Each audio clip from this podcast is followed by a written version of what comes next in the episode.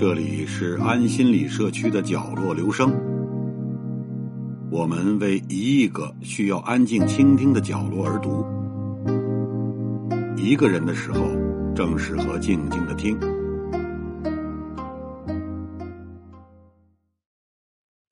读到“我欲乘风归去，又恐琼楼玉宇，高处不胜寒”的两句词，工具房子上层的居民多半。要感到毛骨悚然，屋子越高越冷。自从煤贵了之后，热水钉早成了纯粹的装饰品，构成浴室的图案美。热水龙头上的 H 字样自然是不可少的一部分。实际上呢，如果你放冷水而开错了热水龙头，立刻便有一种空洞而凄苍的轰隆轰隆之声。从九泉之下发出来，那是公寓里特别复杂、特别多心的热水管系统在那里发脾气了。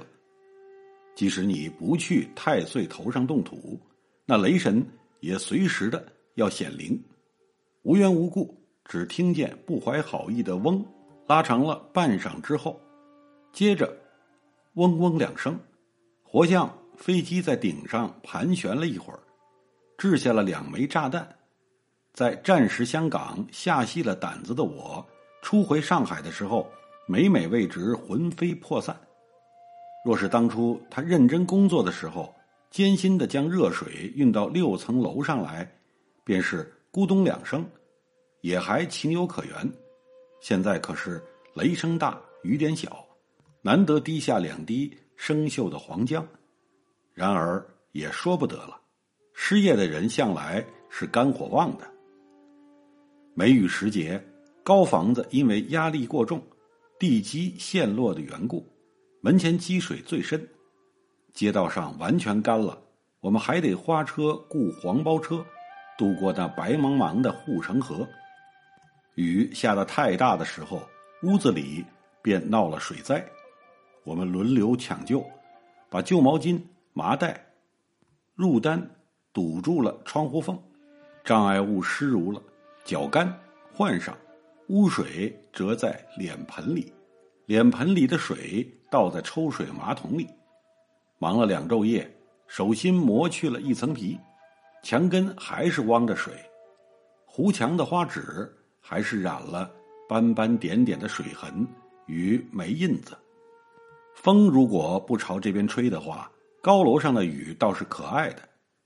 有一天下了一黄昏的雨，出去的时候忘了关窗户，回来一开门，一房的风声雨味，放眼望出去，是碧蓝的潇潇的夜，远处略有淡灯摇曳，多数的人家还没点灯，常常觉得不可解。街道上的喧声，六楼上听得分外清楚，仿佛就在耳根底下，正如一个人。年纪越高，距离童年渐渐远了，小时的琐屑的回忆反而渐渐亲切明晰起来。我喜欢听市声，比我较有诗意的人在枕上听松涛、听海啸，我是非得听见电车响才睡得着觉的。在香港山上，只有冬季里北风彻夜吹着常青树。还有一点电车的韵味。常年住在闹市里的人，大约非得出了城之后，才知道他离不了一些什么。城里人的思想背景是条纹布的幔子，淡淡的白条子便是行驶着的电车，平行的、均静的、声响的河流，汩汩流入下意识里去。我们的公寓附近是电车厂。可是我始终没弄清楚电车是几点钟回家。电车回家这句子仿佛不很合适。大家公认电车为没有灵魂的机械，而回家两个字有着无数的情感洋溢的联系。但是你没看见过电车进场的特殊情境吧？一辆嫌一辆，像排了队的小孩儿嘈杂、叫嚣，愉快的打着哑嗓子的铃。吵闹之中又带着一点由疲乏而生的驯服，是快上床的孩子等着母亲来刷洗他们。车里灯点的雪亮，专做下班的售票员的生意的小贩们慢声兜售着面包。有时候电车全进了厂了，单剩下一辆，神秘的像被遗弃了似的停在街心。从上面望下去，只见它在半夜的月光中袒露着白肚皮。这里的小贩所卖的吃食没有多少典雅的名色。我们也从来没有坠下篮子去买过东西，也许我们该试着掉下篮子去。无论如何，听见门口卖臭豆腐干的过来了，便抓起一只碗来，噔噔奔下六层楼梯，跟踪前往，在远远的一条街上访到了臭豆腐干担子的下落，买到了之后再乘电梯上来，似乎总有点可笑。我们的开电梯的是个人物，知书达理，有涵养。对于公寓里每一家的起居，他都是一本清账。他不赞成他儿子去做电车售票员，嫌那职业不很上等。再热的天，任凭人家把铃掀得震天响，他也得在汗衫背心上加上一件烫得溜平的纺绸小褂，方肯出现。他拒绝替不修边幅的客人开电梯，他的思想也许近身气太重，然而他究竟是个有思想的人。可是他离了自己那间小屋，就踏进了电梯的小屋，只怕这一辈子是跑不出这两间小屋了。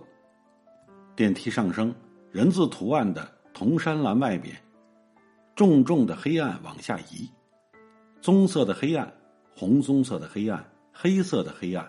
趁着交替的黑暗，你看见司机人的花白的头。没事的时候，他在后天井烧个小风炉，炒菜烙饼吃。他教我们怎样煮红米饭，烧开了，熄了火，停个十分钟再煮，又松又透，又不塌皮烂骨，没有筋道。托他买豆腐浆，交给他一只旧的牛奶瓶。陆续买了两个礼拜，他很简单的报告道：“瓶没有了，是砸了还是失窃了，也不得而知。”再隔了些时，他拿了一只小一号的牛奶瓶，装了豆腐浆来。我们问道：“咦，瓶又有了？”他答道：“有了。”新的瓶是赔给我们的呢，还是借给我们的呢？也不得而知。这一类的举动是颇有点社会主义风的。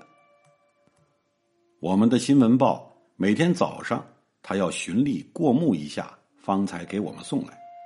小报他读得更为仔细些，因此要到十二点钟才轮得到我们看。英文、日文、德文、俄文的报他是不看的，因此一大早便催成一卷，插在人家弯曲的门钮里。报纸没有人偷，电铃上的铜板却被撬去了。看门的巡警倒有两个，虽不是双生子，一样都是翻领里面竖起了木渣渣的黄脸，短褂与长筒袜之间露出木渣渣的黄膝盖。上班的时候，一般都是横在一张藤椅上睡觉，挡住了信箱。每次你要去看信箱的时候，总得殷勤的凑到他面颊前面，仿佛要询问。九次好了些吧，恐怕只有女人能够充分了解公寓生活的特殊优点。佣人问题不那么严重，生活程度这么高，即使雇得起人，也得准备着受气。在公寓里居家过日子是比较简单的事，找个清洁公司，每隔两星期来大扫除一下，也就用不着打杂的了。没有佣人也是人生一块。抛开一切平等的原则不讲，吃饭的时候，如果有个还没有吃过饭的人立在一边，眼睁睁的望着，等着为你添饭，虽不至于使人食不下咽，多少有些讨厌。许多身边杂事，自有他们的愉快性质。看不到田园里的茄子，到菜场上去看看也好。那么复杂的、油润的紫色，新绿的豌豆，热艳的辣椒，金色的面筋，像太阳里的肥皂泡。把菠菜洗过了，倒在油锅里，每每有一两片碎叶子，粘在篾箩底上，抖也抖不下来。迎着亮，脆生生的汁液。在竹片编成的方格子上招展着，使人联想到篱上的扁豆花。其实又何必联想呢？扁篓子的本身的美不就够了吗？我这并不是效忠于国社党，劝诱女人回到厨房里去，不劝便罢。若是劝，一样得劝男人到厨房里去走一遭。当然。家里有厨子，而主人不时的下厨房，是会引起厨子最强烈的反感的。这些地方我们得寸步留心，不能太不识眉眼高低。有时候也感到没有用人的苦处，米缸里出虫，所以掺了些胡椒在米里。据说米虫不大喜欢那刺激性的气味。淘米之前，先得把胡椒捡出来。我捏了一只肥白的肉虫的头当做胡椒，发现了这错误之后，不禁大叫起来，丢下饭锅便走。在香港遇见了蛇，也不过如此罢了。那条蛇，我只见到它的上半截，他钻出洞来矗立着，约有二尺来长。我抱了一叠书，匆匆忙忙下山来，正和他打了个照面。他静静的望着我，我也静静的望着他。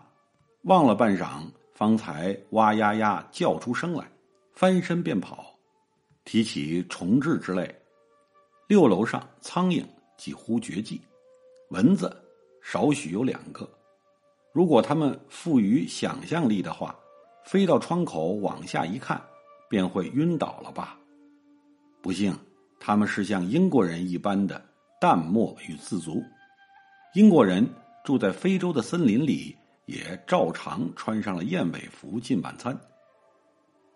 公寓是最合理想的逃世的地方。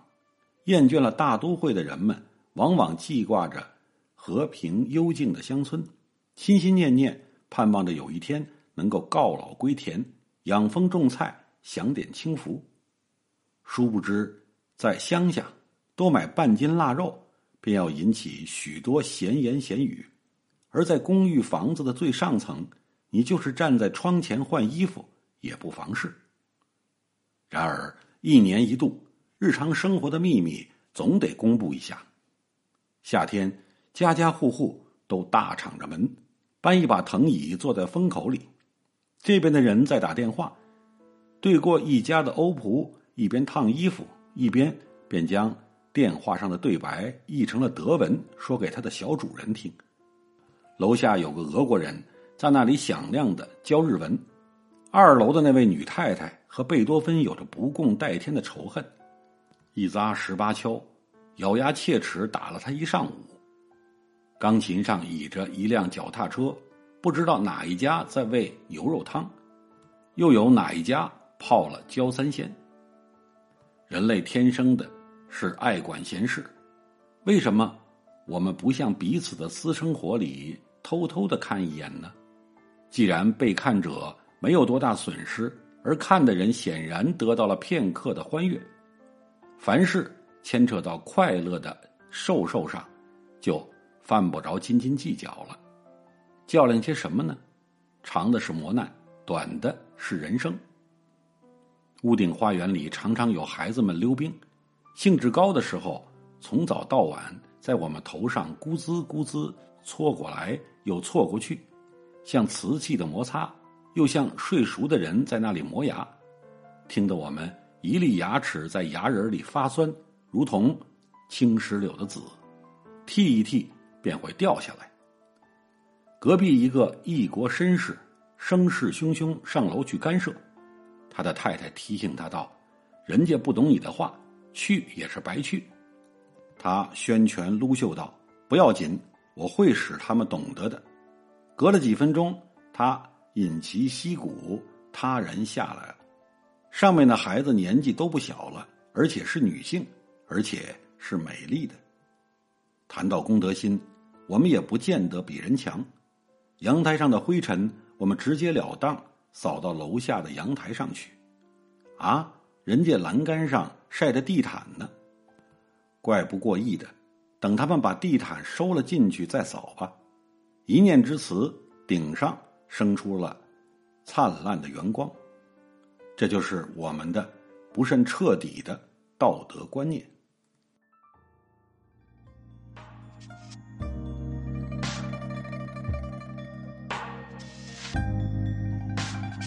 以上为您朗读的是选自作家张爱玲于一九四三年十二月在《天地月刊》第三期发表的一篇文章。谢谢来自每个角落的慧心倾听，请记住这里，我们在一起呢，咱们天天见。